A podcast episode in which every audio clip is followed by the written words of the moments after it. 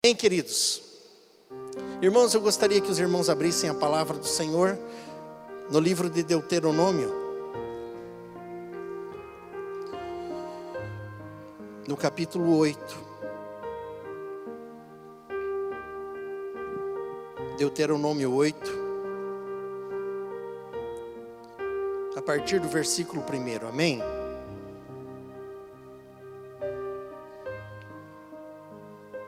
Diz assim a palavra do Senhor: Cuida, Cuidareis de cumprir todos os mandamentos que vos ordeno, para que vivais, vos multipliqueis e entreis e possuais a terra que o Senhor prometeu sob juramento a vossos pais. Recordar-te-ás recordar de todo o caminho pelo qual o Senhor teu Deus te guiou no deserto estes 40 anos para te humilhar, para te provar, para saber o que estava no teu coração, se guardaria ou não os seus mandamentos. Ele te humilhou e te deixou ter fome, e te sustentou com o maná que tu não conhecia e nem teus pais conheciam, para te dar a entender que não é só de pão que vive o homem, mas de tudo que procede da boca do Senhor viverá o homem. Nunca envelheceu a tua veste sobre ti, nem se inchou os teus pés nestes 40 anos. Sabe, pois, no teu coração, que como um homem disciplina seu filho, assim te disciplina o Senhor teu Deus. Guarda os mandamentos do Senhor, o teu Deus, para andares nos seus caminhos e o temeres. Porque o Senhor teu Deus te faz entrar numa boa terra terra de ribeiros de água, de fontes, de mananciais profundos que saem dos vales e das montanhas, terra de trigo e cevada, de vides, figueiras e romazeiras, terra de oliveiras, de azeite e mel, terra em que comerás pão sem escassez e nada te faltará nela, terra cujas pedras são de ferro e de cujos montes cavarás o cobre. Comerás e te fartarás, e louvarás o Senhor teu Deus pela boa terra que te deu. Guarda-te não te esqueceres do Senhor teu Deus, não cumprindo com os seus mandamentos e os seus juízos e os seus estatutos que hoje te ordeno, para não suceder que depois de teres comido estiveres farto, depois de haveres edificado boas casas e morado nelas, depois de se multiplicarem os teus é, gados e os teus rebanhos, e se aumentar a tua prata e o teu ouro, e ser abundante tudo o que você tem, se eleve o teu coração e te esqueça do Senhor teu Deus, que te tirou da terra do Egito, da casa de servidão, que te conduziu por aquele grande e terrível deserto de serpentes abrasadoras, de escorpiões e de secura, em que não havia água, e te fez sair água da pedra, que no deserto te sustentou com o maná que teus pais não conheceram, para te humilhar, para te provar e afinal te fazer o bem. Não diga, pois, no teu coração a minha força e o poder do meu braço me adquiriram estas riquezas, antes te lembrarás que foi o Senhor teu Deus que te deu a força para adquirires as riquezas, para confirmar a sua aliança que sob juramento prometeu a teus pais, como se hoje vê.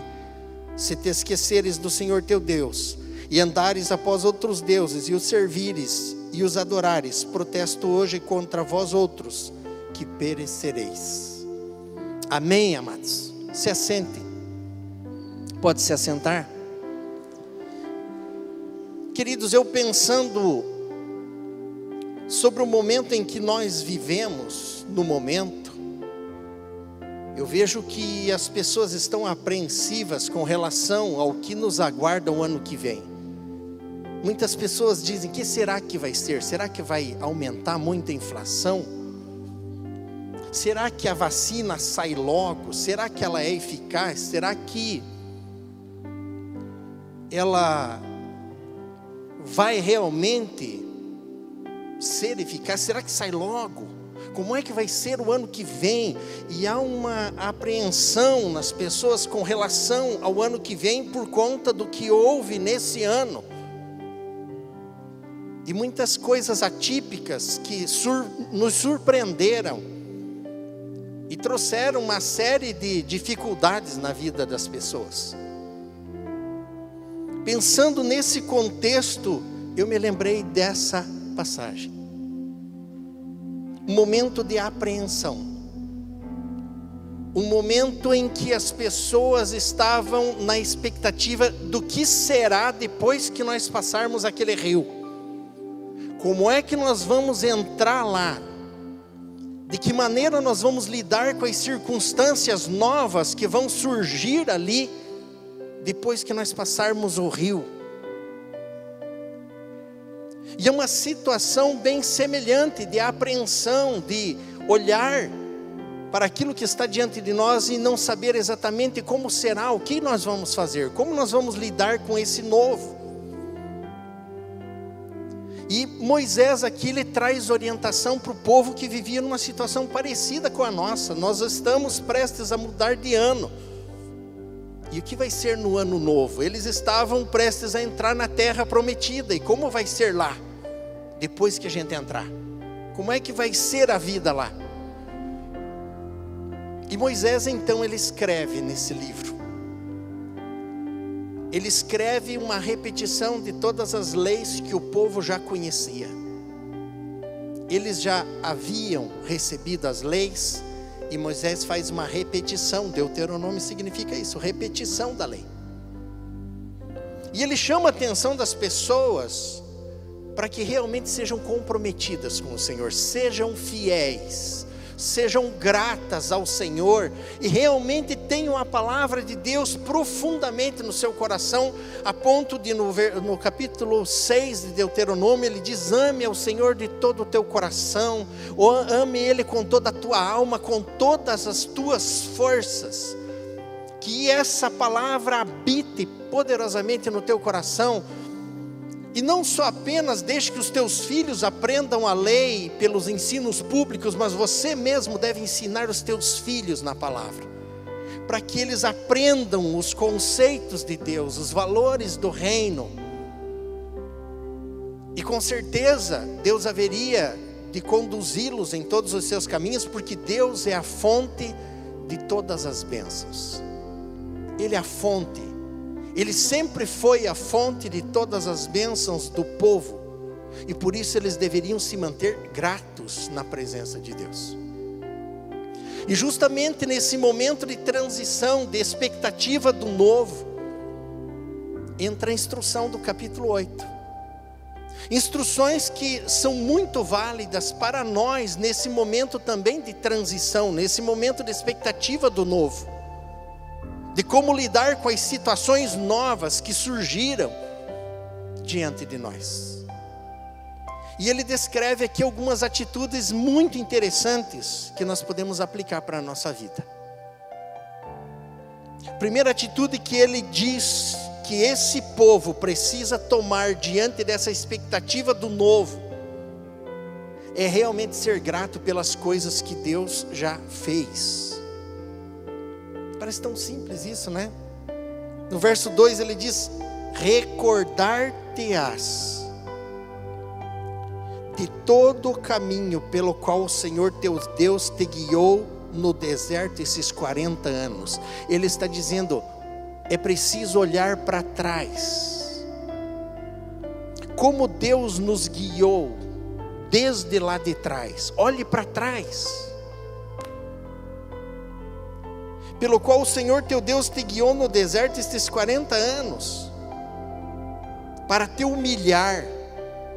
Espera aí, como é que eu vou ser grato a Deus pelo que eu vivi, passei no deserto, e passei no deserto conduzido por Deus para me humilhar, que negócio é esse? E nós já vamos entender, ele diz para te humilhar,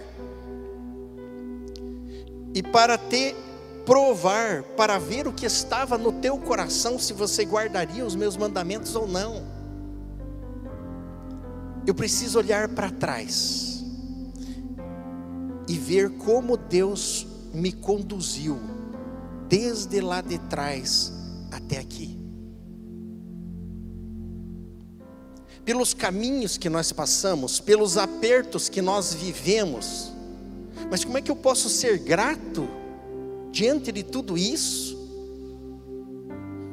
a palavra de Deus nos mostra que o Senhor nos leva ao deserto. Eu queria que você observasse em Deuteronômio capítulo 1, no versículo 30, ou melhor, 29, diz assim, ó: Então vos disse: Não vos espanteis nem os temais.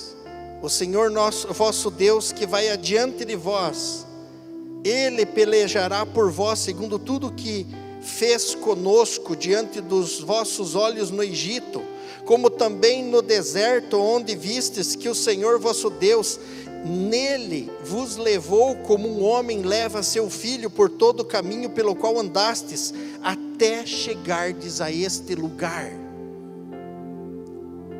Que contexto isso foi dito? Foi dito quando os espias olharam a terra e eles olharam para o outro lado e começaram a dizer: vai ser complicado quando nós passar do outro lado. Lá tem gigante, lá tem muralhas, lá tem um monte de impedimentos, lá tem muitas dificuldades.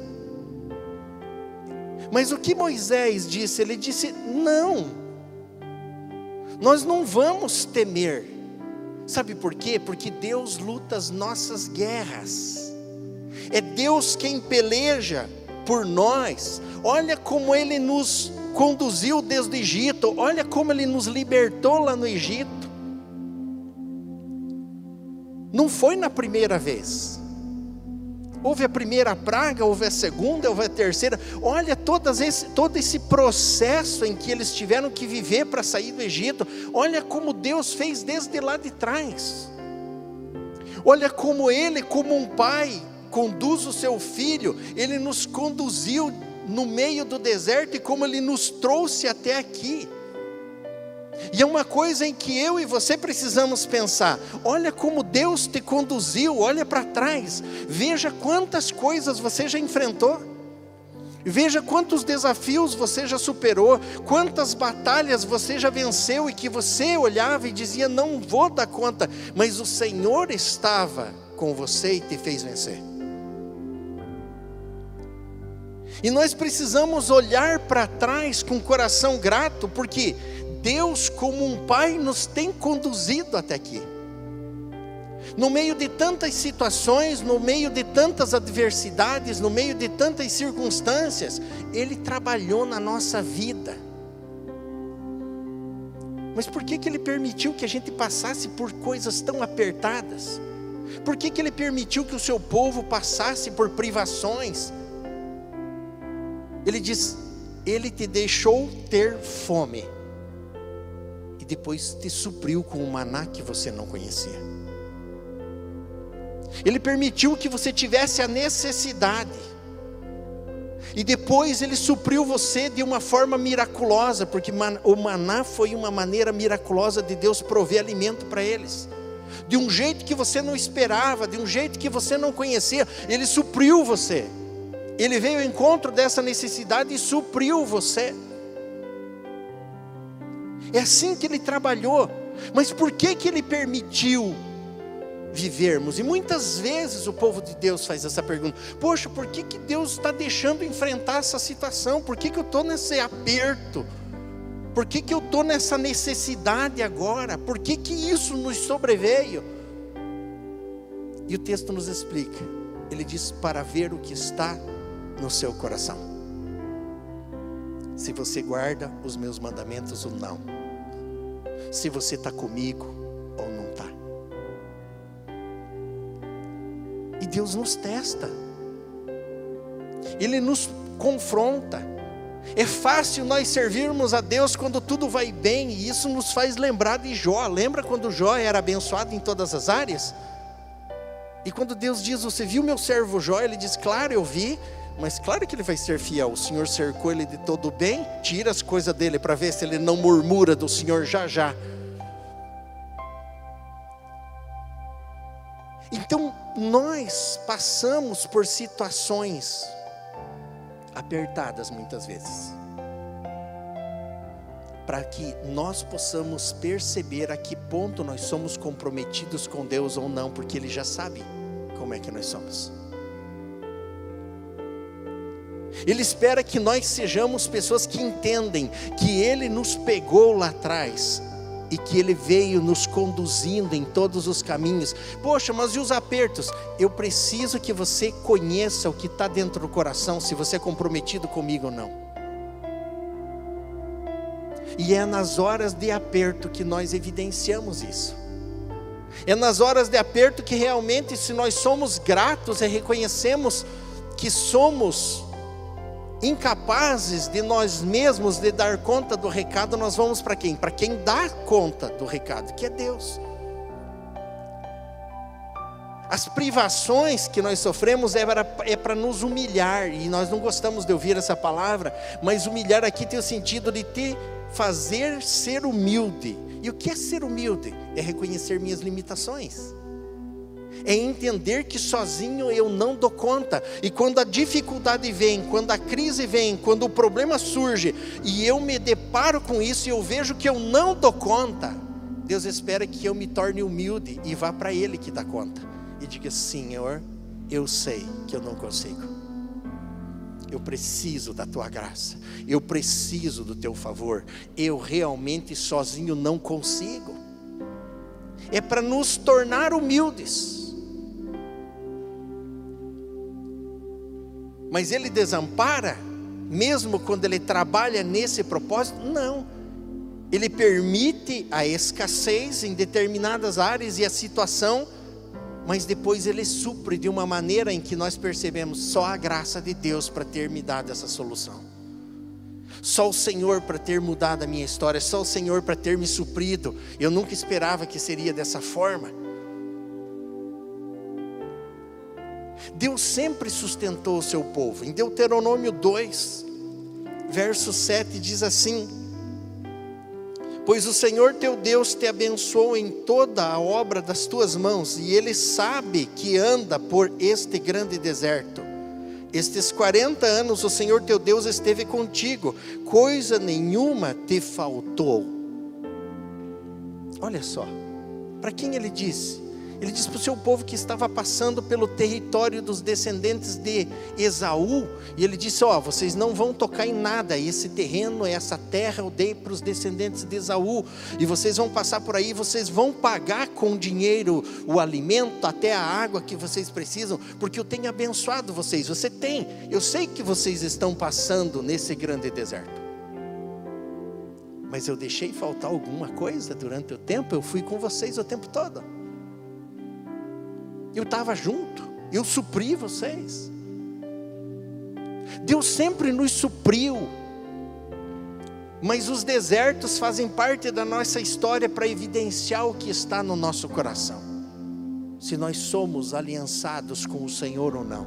Se nós somos humildes e entendemos que sozinhos não damos conta ou não. Se realmente nós nos apegamos ao Senhor ou não e reconhecemos Ele em todos os nossos caminhos.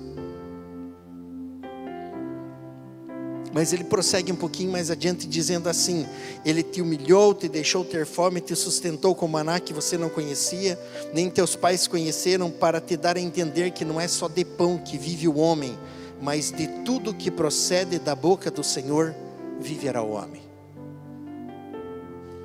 Amados, nós não vivemos só de provisões materiais. De que adianta o homem ganhar o mundo inteiro e perder a sua alma? A vida vai além do que suprimento temporal. Há algo maior que Deus está trabalhando na nossa história para a eternidade. Ele diz: não é só de pão, mas de toda a palavra que sai da boca do Senhor. Nós precisamos da palavra que vem da boca do Senhor, da bênção que vem da boca do Senhor.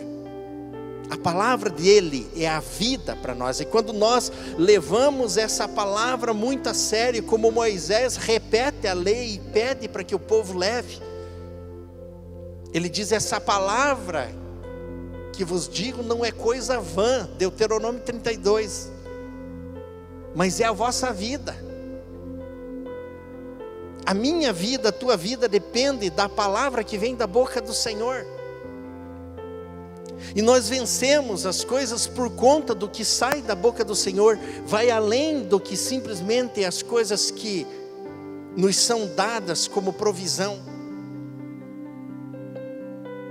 É interessante que Jesus, ele citou essas palavras do discurso de Moisés, quando ele foi tentado no deserto. Ele foi tentado no deserto em Mateus 4 ou Lucas 4. E o diabo tentou Jesus para tirá-lo do objetivo da sua missão redentora. E é interessante que quando o diabo tentou ele sobre produzir o pão, transforma essas pedras em pães, olha aqui, ó, a questão provisão de alimento. Ele disse: não é só de pão que vive o homem, mas de toda a palavra que procede da boca do Senhor. Foi tirado desse texto. Aí o diabo diz: então pula do pináculo do templo, porque o Senhor vai dar ordem aos seus anjos a teu respeito, para que você não tropece em alguma pedra. E Jesus respondeu com um texto que está em Deuteronômio 6,16. Ele disse: Não tentarás o Senhor teu Deus, não podemos tentá-lo. E aí o diabo disse: então, se você me adorar, me servir, eu te dou todos os reinos. E aí Jesus citou Deuteronômio 6,13: 6,13: Ao Senhor teu Deus adorarás e só a Ele prestarás culto. A palavra de Deus foi citada desse texto. E Jesus venceu a tentação no deserto com os textos desse, desse discurso de Moisés. A palavra nos faz vencer e ela vai além do que provisão material. E é isso que Deus quer nos ensinar. Deus está trabalhando na minha história e na tua história, e está nos levando a um aperfeiçoamento, a uma maturidade, a um crescimento, que nós precisamos ter. Deus está trabalhando na tua vida e na minha vida, e os desertos fazem parte disso, porque Ele evidencia o que está no meu coração e eu percebo se eu sou comprometido com Deus ou não, mas também Ele me leva a entender que há coisas maiores do que a provisão material e física. A palavra que procede da boca de Deus. Ou seja, Deus está trabalhando em nossas vidas como filhos. E é isso que ele diz um pouquinho mais à frente, aqui no versículo 5. Ele diz assim: Sabe, pois, no teu coração, que como um homem disciplina seu filho, assim te disciplina o Senhor teu Deus. Guarde os mandamentos do Senhor teu Deus para andar em seus caminhos e o temeres.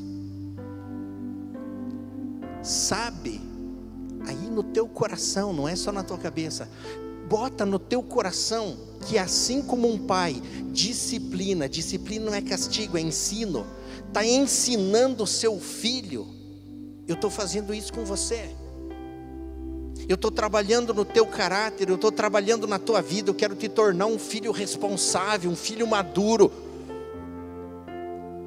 E nós não conseguimos aprender maturidade e responsabilidade se não passarmos por experiências.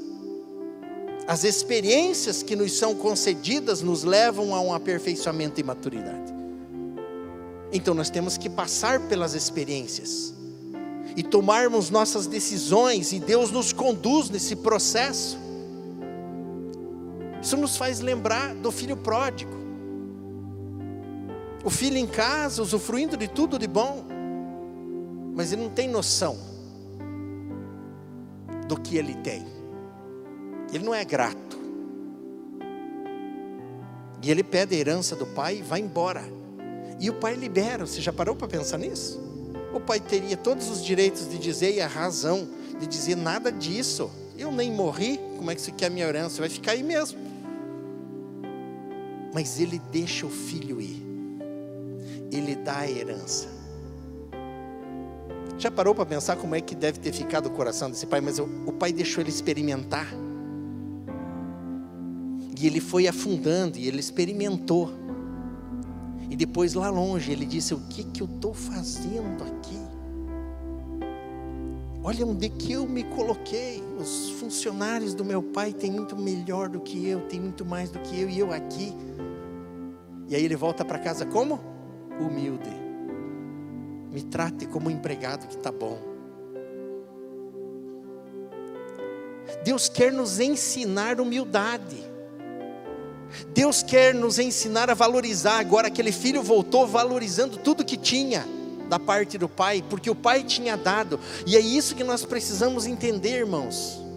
Nós precisamos olhar para trás, desde onde Deus nos pegou, e como Ele está nos conduzindo. Ele livrou aquele povo do Egito, da escravidão, eles não iam dar em nada se ficassem lá, mas o Senhor os libertou daquela escravidão. Deus o adotou como filho próprio. Deus os conduziu em todo o caminho, mas não como um pai negligente, mas como um pai que disciplina os seus filhos. Ele preparou os seus filhos enquanto caminhava em direção às promessas que Deus havia feito para eles. Eles precisavam estar prontos. Quando nós não estamos prontos para administrar as boas coisas que Deus nos dá, nós fazemos bobagem nós desperdiçamos as boas coisas que Deus nos dá, como o filho pródigo fez, porque não valorizava o que tinha. A gente desperdiça se não estiver pronto, a gente põe fora as boas coisas que o Senhor tem nos dado. E Moisés ele dá essa orientação: olhe, você deve se recordar desde lá de trás da tua trajetória, desde o caminho que o Senhor te trouxe lá de trás. Olha como Deus tem te conduzido. E eu quero que você saiba com certeza que, como um pai está disciplinando um filho, eu estou fazendo isso com você. Isso é um privilégio. Isso significa que você é filho, porque Deus só trata aquele que é filho. Ele não trata com quem não é filho. E Ele vai dar o devido encaminhamento, por isso que eu posso ser grato, por isso que você pode ser grato a Deus, mesmo pelas fases difíceis que você viveu nesse ano, mesmo nos momentos críticos que você viveu nesse ano. Eu vivi momentos difíceis na minha vida e que demorei a entender. Mas depois eu entendi com clareza o que Deus estava fazendo. E houve um momento na minha vida em que Deus me confrontou e perguntou: Você mudaria, se eu te desse a oportunidade de você mudar alguma coisa que eu fiz na tua vida, você mudaria? E eu tive que admitir que eu não mudaria nada, porque tudo aquilo que Ele me proporcionou nos momentos críticos da vida, nas experiências desagradáveis, o que eu adquiri de experiência com Deus, permaneceu para sempre em mim, mas a circunstância passou foi só um momento de introduzir um valor eterno no meu coração. Foi só uma maneira de Deus aplicar algo que ficaria para sempre dentro de mim. A circunstância foi embora, mas o valor ficou. E não dá para trocar. Então, muitas coisas que a gente enfrenta e que não são agradáveis, entenda que Deus vai disciplinar os seus filhos, Ele vai trabalhar em você para que você cresça, para que eu cresça. E nós possamos realmente usufruir das boas coisas que Deus quer fazer na nossa vida. No verso 4 ele diz: Nunca envelheceu tua roupa e nem se inchou os teus pés. Eu dei água da rocha, eu dei o maná de forma miraculosa, eu não permiti que as tuas roupas envelhecessem e eu conservei os teus pés para você continuar a jornada, para que você não parasse no meio do caminho. Deus supriu. E Ele supre, e às vezes é o manazinho do dia mesmo. Porque é na experiência do maná do dia que a gente vê a nossa limitação, o quanto nós somos incapazes de dar conta de resolver as coisas. E aí a gente precisa olhar para o Senhor e dizer: Deus, faz alguma coisa. E Ele envia o maná do dia, porque o maná caía a porção do dia. Se colhesse o dobro, estragava. E eles tentaram colher o dobro, mesmo sabendo. Né? Natureza humana não é fácil, né? Não colha o dobro que vai estragar. Foram lá e colheram. É pro dia. Mas isso ensinava o quê? Você não dá conta sozinho, você precisa de mim. E Deus quer nos ensinar essa humildade, essa compreensão do quanto nós dependemos dele. Veja que ele diz no capítulo, no versículo 1 do capítulo 8: Cuidem cumprir os mandamentos que hoje vos ordeno para que vivais, vos multipliqueis e possuais a terra. Preste atenção no que Deus te ensina. Aplique o ensino que Deus te dá. Para quê? Para que você viva. Para que você se multiplique, para que você possua a terra. Depois de Deus dizer, saiba que eu estou tratando você como filho, ele logo em seguida diz, então escuta o que eu digo. Parece um pai, né, falando realmente com seu filho que diz: olha, escuta o que eu estou te falando, né? Faz do meu jeito, estou fazendo isso para o teu bem, não é assim? Estou te disciplinando para o teu bem, estou te repreendendo porque você precisa me escutar. Escuta o que eu te falo que você vai se dar bem, não é assim que a gente diz? Pois é, Deus está dizendo assim para eles: escute o que eu falo. Eu quero que você tenha consciência que eu estou fazendo isso para o teu bem, eu estou disciplinando você. Mas logo em seguida Moisés orienta uma outra coisa importante. Não apenas olhar desde o momento em que Jesus nos salvou, desde o momento que Ele nos trouxe em todos os nossos caminhos e fomos vencendo e nos trouxe até aqui, como Moisés disse. Mas nós precisamos ter uma segunda atitude muito importante: seja grato pelas coisas que Deus te dá hoje. Deus estava dando aquela terra para eles. E como é que alguns olhavam? Não, os dez espias disseram: não, essa terra devora homens, nós vamos morrer se nós for para lá. Lá tem muito problema, tem gigante, tem muralhas, tem impedimentos, tem uma série de dificuldades. Como é que nós, essa terra devora homens? Nós vamos perecer. Mas Deus diz ali no, na, a palavra diz no verso 7: Porque o Senhor teu Deus te faz entrar numa boa terra. Para os dez espias, aquela terra era uma terra que devorava homens. Não, ali nós vamos perecer. Mas para o povo de Deus que crê naquele Deus que o trouxe desde lá de trás, desde o momento em que o libertou, e vem trazendo ao longo dos anos, e vem fazendo você vencer inúmeras coisas, e te trouxe até aqui. Esse Deus tem boas coisas, mesmo numa terra de gigantes e de muralhas, para você, porque Ele peleja por, pelo seu povo. Ele peleja por mim e por você. Se nós somos comprometidos com Deus, Deus estará conosco em todos os nossos caminhos, e nós poderemos dizer, como Moisés disse: O Senhor está conosco,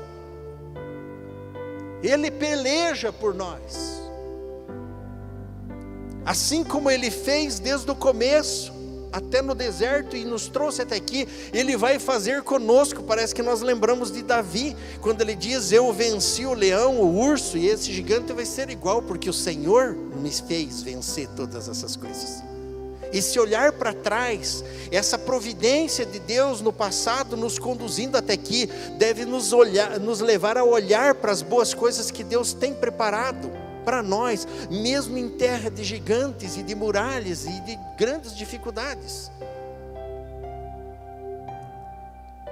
Ele descreve aqui que a terra é terra de oportunidade, de mananciais, de ribeiros, de produção. E Deus haveria de ser com eles. Porque Deus era Deus do seu povo. Será que nós estamos prontos para administrar o que Deus quer nos dar nesse próximo ano? Será que nós estamos prontos para administrar? Será que nós temos consciência que nós somos mordomos do Senhor e que Ele nos confia as coisas para que nós possamos administrar bem para a glória dEle?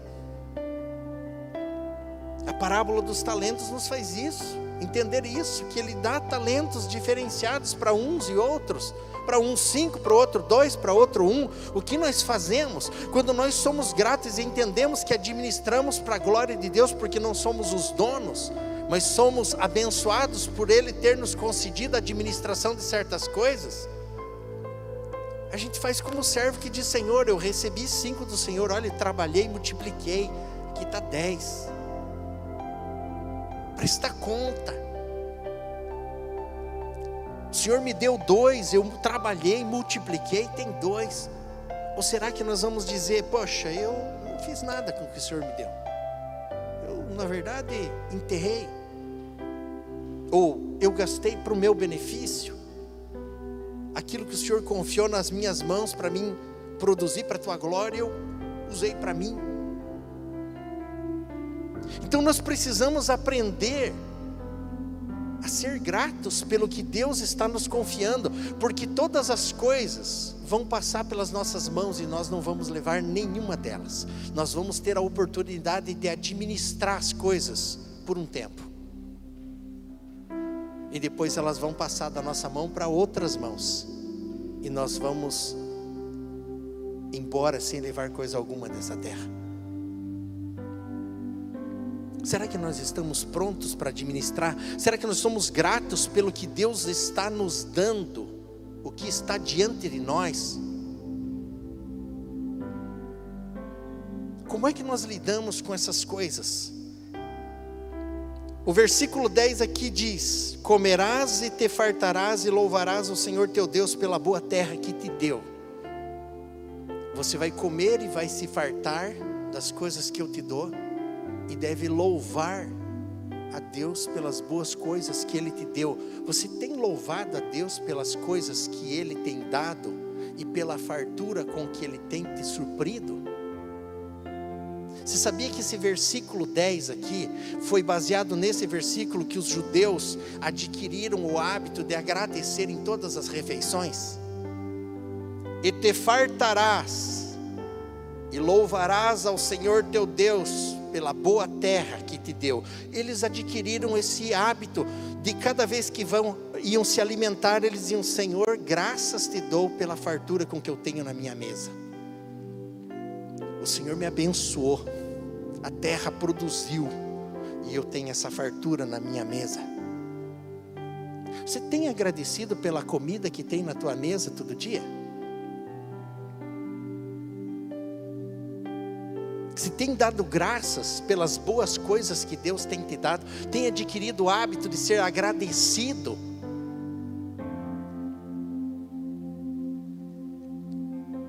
Sabe, irmãos, nós precisamos adquirir esse hábito de ser grato, porque quando você para para olhar aquilo que você ganhou, e dizer, poxa, eu tenho isso. Às vezes eu olho as pessoas nas filas do mercado com o carrinho cheio, carvão, churrasco, coisa está feia, complicado. Meu Deus, com o carrinho até a boca. O contrário de gratidão é murmuração, irmãos. E o povo de Israel tinha muitas pessoas que não eram gratas, por isso que não conheciam, não conseguiam reconhecer Deus em todos os seus caminhos, não conseguiam ver a mão poderosa de Deus libertando eles do Egito, não conseguiam perceber a provisão de Deus no deserto, não entendiam a disciplina do Senhor que Deus estava tratando como filho e preparando os filhos para poderem realmente entrarem num outro nível. Não entenderam.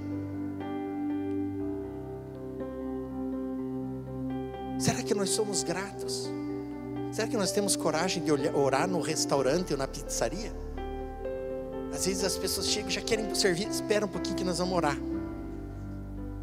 Alguns vão criticar.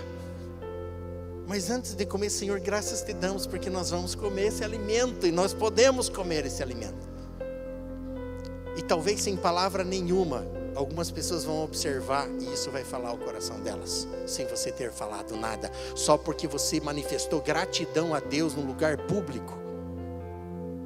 Esse costume dos judeus passou a ser cristianizado e os cristãos adquiriram. mas tem perdido esse esse valor imenso de expressar gratidão pelas coisas que tem. Uma vez João Batista estava pregando arrependimento e as pessoas vieram e perguntaram: o que, que nós devemos fazer? E aí chegou os cobradores de impostos e ele disse: não cobre mais do que é devido. Eles cobravam mais do que é devido, né? E aí chegou alguns soldados e eles disseram: não use de juramento falso ou ser falsa testemunha. E outra coisa, se contente com o teu salário. Deixa eu te perguntar, você se contenta com o seu teu salário? Você agradece a Deus pelo teu salário, você amaldiçoa o teu salário, essa miséria aí que não dá para nada. Como é que nós lidamos com as coisas que Deus põe na nossa mão? Talvez esse salário que você se desgosta de receber, tenha muita gente que esteja orando para ter esse salário que você tem. Já parou para pensar nisso? Você dá graças a Deus pelo teu salário? Por essa empresa que você trabalha? Será que nós damos graças a Deus pela boa terra que Ele nos dá, pelas boas condições que Ele nos supre na nossa caminhada? Nós lembramos de Jesus. Quando Jesus foi realizar a ceia, ele levantou o pão e deu graças. E daí partiu. Ele levantou o cálice, ele deu graças pelo cálice, que representava o seu sacrifício, e depois entregou os seus. Quando ele faz as duas multiplicações de pães, que é que tem aí? Tem cinco pães e dois peixinhos, traz aqui. Ele deu graças pelos cinco pães e pelos dois peixinhos, e depois de ter dado graças, esse alimento foi multiplicado e chegou a sobrar. Como é que a gente faz com o que nós recebemos? A gente amaldiçoa aquilo que recebeu porque é muito pouco? Ou a gente dá graças a Deus por aquilo que veio à nossa mão e depois a gente dá o encaminhamento? A gente precisa ser grato, irmãos. Grato pelo que nós vivemos, até mesmo pelo deserto que nós passamos, porque o deserto trouxe ensino trouxe amadurecimento, trouxe mudança de percepção, mudança de valores, uma visão diferenciada. Deus está moldando seus filhos, e isso é bom. Mas nós precisamos ser gratos pelas coisas que Deus tem nos dado. E por último, ele fala de algo que nós precisamos prestar atenção diante desses desafios e dessas expectativas que temos com relação ao outro ano. Vigie para não esquecer do Senhor. O verso 11 diz: Guarda-te para não te esqueceres do Senhor de teu Deus, não cumprindo os seus mandamentos, seus juízos e os seus estatutos que hoje te ordeno, para não suceder que depois de ter comido, estiveres farto, de se multiplicar teus rebanhos, de multiplicar tua prata e o teu ouro e tudo que você tem, o teu coração se leve e você se esqueça do seu Deus. Cuidado. Por que, que ele alertou? Porque é um risco sério. O propósito das bênçãos de Deus é produzir corações agradecidos.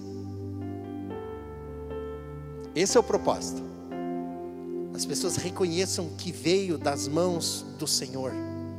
Toda boa dádiva, todo dom perfeito vem dele.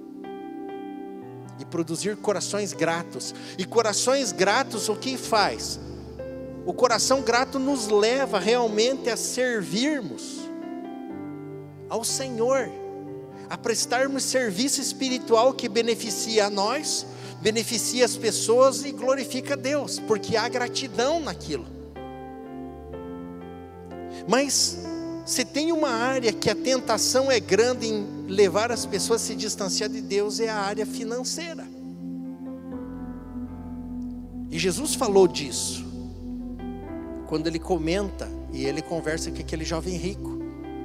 O rapaz perguntou: O que eu devo fazer para herdar, herdar a vida eterna? Jesus foi reto no ponto problema dele é que as riquezas ou os bens que ele possuía regiam sua vida e governavam sua vida mais do que o Senhor. Ele disse: Você tem que se desfazer disso e seguir o Senhor. E aquele jovem foi embora e Jesus disse: Como é difícil pessoas que têm posses entrar no reino de Deus. A ponto dos discípulos dizer: Então quem pode ser salvo? Mas ele alerta da dificuldade, porque quando nós temos poder aquisitivo, nós compramos muitas coisas que satisfazem os nossos desejos.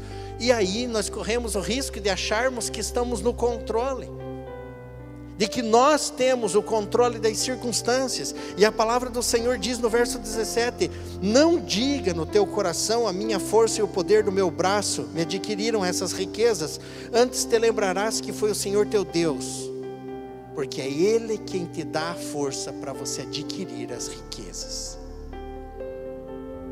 É Ele quem te dá força para adquirir o que você tem. A palavra bênção significa dar poder para prosperar. Deus dá poder para mim prosperar. Ele me abençoa. Ele abençoa você.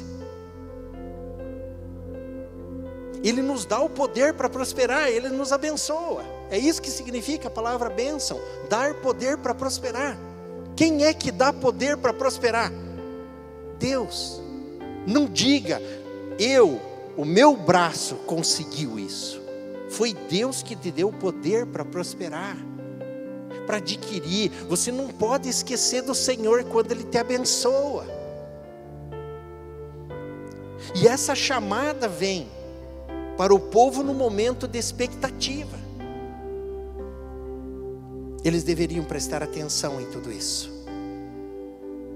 E quando a gente abusa das coisas que Deus dá, claro que tem consequência. Sempre terá consequência. A igreja de Laodiceia caiu nesse erro de se achar autossuficiente, de não precisar de Deus. O propósito do deserto é ensinar depender de Deus, mas haveria de ter um momento em que eles teriam suprimento, e eles corriam o risco agora de não depender mais de Deus. Houve um momento em que Jesus confronta a igreja de Laodiceia, no capítulo 3, verso 17, e eles estavam dizendo: Rico sou e não tenho falta de nada, eu supro, né? Nós temos tudo, nós temos os meios, e aí Jesus disse: Você não sabe que é cego, miserável, pobre e nu. E eu te aconselho que compre de mim ouro para se enriquecer, colírio para que você enxergue, roupa para cobrir tua nudez. E aí o que ele diz logo em seguida, sabe o que, que é? Eu disciplino os filhos que eu amo. Depois de ter dito isso para eles. Sabe por que, que eu estou chamando a atenção? Porque eu amo você. Não seja autossuficiente, não esqueça do Senhor quando Ele te abençoa. Honre ao Senhor, dê a honra a Ele porque Ele te abençoa. Seja grato e expresse isso de maneira clara. Sabe por quê? O próprio texto responde: Não se leve o teu coração e se esqueça do Senhor teu Deus, no verso 14, que te tirou da terra de Egito, da casa da servidão que te conduziu por aquele grande e terrível deserto, que fez sair água da rocha para você, que te sustentou com provisão no deserto, que trabalhou para te humilhar e para te prover, provar, mas para que no final te fizesse o bem. Não esqueça do Deus que te salvou e te tirou da escravidão do pecado e que fez seu filho não esqueça dele que te conduziu por tantas áreas da tua vida e que te deu tantas vitórias ao longo da tua história. Deus te deu muitas vitórias de superação, de graça. Não esqueça do Senhor teu Deus que te alimentou, que te supriu e que te disciplinou assim para você crescer, amadurecer. Não esqueça, porque o propósito dele sempre foi te fazer o bem. Está ali no verso. Fazer o bem. O propósito de Deus é fazer o melhor pelos seus filhos. Então eu não posso me achar. Eu quero concluir essa palavra, meu irmão, minha irmã, levando a entender esse princípio que Moisés ministrou para as pessoas. Passamos pelo deserto, foi complicado. Deus está trabalhando com você. Talvez você esteja no manazinho, mas entenda que Ele está trabalhando com você. Ele tem suprido você, Ele tem te dado o que você precisa. Ele tem cuidado de nós. E nós precisamos ser gratos pelo que Ele já fez. Mas agora olhar para aquilo que Ele está colocando diante de nós e tomar posse do que Deus está nos dando e estarmos firmes nisso, sendo gratos pelo que Ele nos põe na mão hoje. Não murmure das coisas que Deus tem te dado. Não amaldiçoe as coisas que Deus tem posto na tua vida. Abençoe. Dê graças. Agradeça. Porque se nós formos fiéis no pouco, sobre o muito o Senhor nos coloca. A gente precisa ser fiel. A gente precisa ser grato pelo que Deus tem nos dado. De maneira que, se o nosso coração permanecer grato pelo que Deus tem feito ao longo da nossa história e pelo que Ele tem dado a nós hoje, nós não esqueceremos do Senhor nosso Deus, porque esquecer do Senhor, como diz no verso 19, Ele diz: certamente você perece.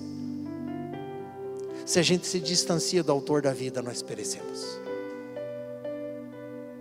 Eu queria orar com você nesse momento. Estamos no último domingo do, do ano e nós precisamos ser gratos a Deus, até pelo deserto, porque o deserto está nos ensinando valores eternos. As circunstâncias vão passar, o valor vai ficar, e a gente precisa entender isso. Vamos orar ao Senhor? Os irmãos do louvor, nós podíamos cantar um louvor aí, né? De adoração depois. Mas eu queria que você orasse ao Senhor nesse momento. Talvez você não tenha entendido os problemas que você enfrentou esse ano. Mas o propósito de você passar pelas dificuldades é evidenciar o que está no teu coração. E talvez o que você evidenciou não seja uma boa coisa. Talvez você tenha murmurado, como tantos da nação de Israel murmuravam e quiseram voltar para trás em vários momentos e não entenderam por que, que tudo isso veio. Deus quer que você seja humilde e reconheça, Senhor, eu não dou conta sozinho.